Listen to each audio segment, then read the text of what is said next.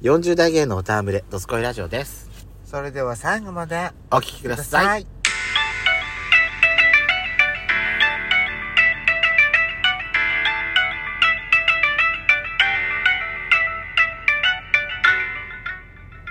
よしことペソコのドスコイラジオ。この番組は40代キャッピリおじさん芸がトークの瞑想街道を喋り倒して荒らしまくる破壊派ラジオ番組です。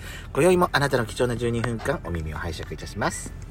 またこのラジオはラジオトークというアプリから配信しておりますお話が面白かったらぜひアプリのいいねボタンをバンバン連打お願いしますさらに各種プラットフォームからもお便りを送れるように、嵐山セントラル郵便局開局いたしました。URL は概要欄の下に掲載しております。皆様からのお便りをお待ちしておりますので、よろしくお願いいたします。よろしくお願いしま今す回はぶりっ子クラブの日でございます。はいぶりっ子通信をお届けしたいと思います。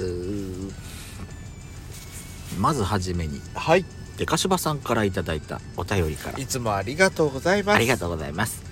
今まで全然気にならなかったのに、ほ風呂場に夏に使い切れず放置していたシーブリーズのボディーソープが急に邪魔に感じ、使い切って捨ててしまおうと思い立ちました。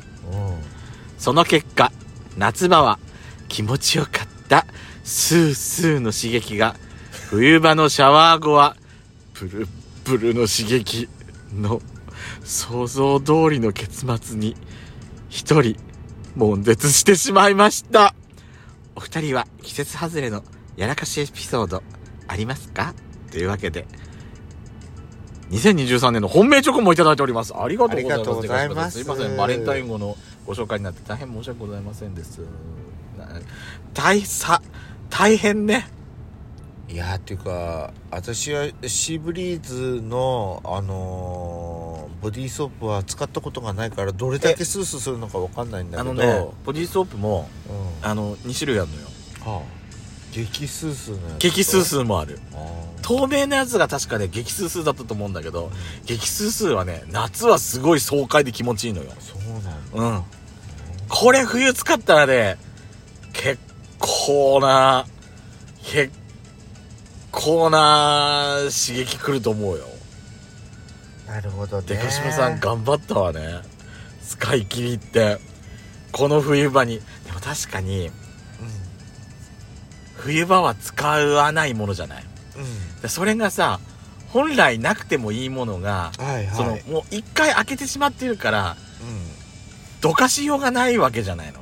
確かにね。どかしようがないっていうかそのあ薄めて流しちゃうっていうのもちょっともったいないもったいないし、かといって、うん。普段その未開封のものをストックしとく、うん。まあ何度とか、ね、洗面台の下のね、なんかうん。収納スペースみたいなとこ置置いてるわけじゃない、はいはい。そこに戻すわけにもいかないじゃないのよ。うん一回空いてるから、いつどこでさ、ピャって出てくるかわかんないだろうし、ちょっとベタベタになっちゃってるだろうし。私ねあのみかああ余ったやつうん。そのほらあの制汗剤余ったやつを夏のね、夏のうん。それをあの翌年の夏に回して使ったらうん。ジンマシンが出たので、だからだからねそういうのは思い切って捨てた方がいいと思います。私。そうなんだ。うん。あのそんなさ5000円も6000円もするようなねあのーボディーソープだったらちょっと捨てるのもったいないなって思っちゃうけど、うん。そう1000円以下だったらもうジンマシンが出ちゃう。私はジンマシンが出たんですよつけたら。うん。赤くなっちゃったってこと？ブツブツがブツブツが出て赤くなった。ブツブツが出たの。あの首の周りになその去年の夏に残ってたその制汗剤をあのあまだ残ってるこのボトルと思ってあのほらよく振ってね手に取ってペタペタって言ってあー涼しい涼しいなんつってたら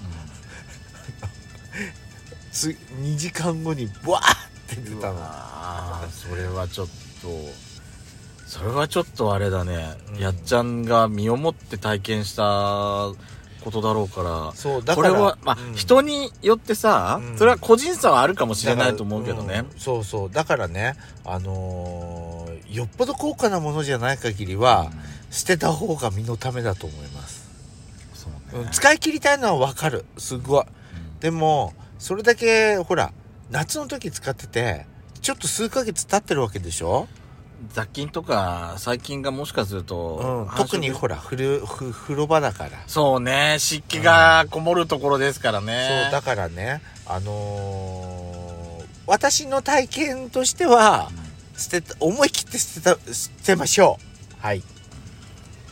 まあやらかしたことって言ったらそれだよね私の。そうね、私季節外れでやらかしたってあるかしらある？他にやっちゃ季節外れにやらかしたって、う、うん。そうね。あのー冬？あのー桃引きが脱げなくては？ゴールデンウィークまで履いちゃってたっていうのがあるね。それやらかしエピソードではなくないえであなたが単純に寒がりだったってだけじゃない？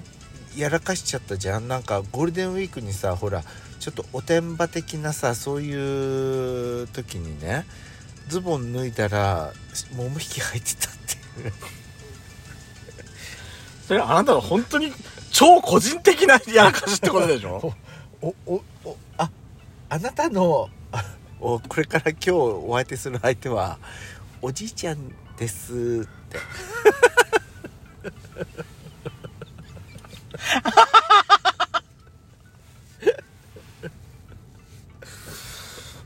本当に個人的なあれねやらかしね。そうね。あのー共感を得てもらえる確率がほぼないエピソードだったわね 八村さんね。続きまして。うん。続きましてラナさんのお便りをいただいております。ラナさんからお便りをいただいております。いつもいつもありがとうござありがいますとうございます。ラナさんですね、1314回の配信をお聞きなさった、えーお聞きいただいている感想をいただいております。はい最後のヤシコさんのつぶっこみ。ファミマでコーヒー買ったら、クソ苦かった。一体何があったんですか？コーヒーマシンの不具合でしたでしょうか？といただいております。不具合だと思いますあ私あえゆたあの結構さファミマでもコーヒー買うじゃんうん、買うね。ねえ、うん。でもその日のさファミマのコーヒーは苦って私が言うくらい苦かったあんたのファミマはさ、うんあ、ラテがうまいって言ったんだっけ？そうラテうまいで、ブラックコーヒーの方ってこと？これ。そうブラックのが超苦かったってそこうと。なんだったんだろうね。何だったんだろうね私があのー食べ合わせだったのかな？なんかそのその時にチョコレートも一緒に買ったんだよ、うん。チョコレート食べてから甘かったから逆にその苦さが際立ったってこと？そうなのかな。ででもね今までファミマで感じたことがないくらい苦かったのよ。コーヒーで。あのさ、チョコレート、甘いのを食べて、だって、甘い、うん。甘い反動で苦味がすごく強調されるって、え相当のことがないとす起きなくない？そうだよ。だって、うん。いいろんなほら各社コンビニのコーヒー買う時に甘いものちょっと買うじゃん。うん。私。逆にだってあ口の中が甘くてそこにコーヒーの苦味が入ってちょっと苦味が逆に緩和される感覚じゃないんじゃないのかしらね。いやもうびっくりしええって思っちゃったもん。もうヘドが出るくらいのヘドヘドって言っちゃおかしいけどえここまで苦あのフィルター通す通さなかったのみたいな。あの豆の、まあ、茶柄じゃないけど、うんうん。出し柄じゃないけど豆のあれフィルターだがったのって思っちゃう。そこ見たらそのカスがいっぱい出てて残っててそうそこまで見なく見なかったけどねそのくらい苦かったってことは相当ね、それともに苦味に苦味を際立てたくらいその改良したのかな？ええでもコーヒーの苦味ってさ、いくらなんでも限界ってあると思わない？あるある。苦味がないコーヒーもさそれはそれでちょっと味気ないじゃないねやっぱり。いあフルーティーさが出てくるかもね。やフルーティーさがあんのはだから苦味があって苦味がある中にフルーティーさがあるんだったらまだわかんのよ。はいはい。いや苦味が際立ってたってことでしょ？際立ってた。めっちゃ際立って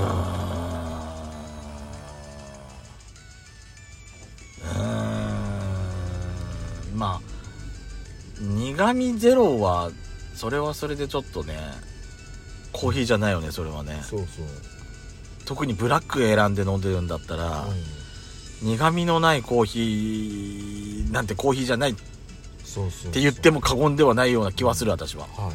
けど苦味だけが残ってるコーヒーっていうのは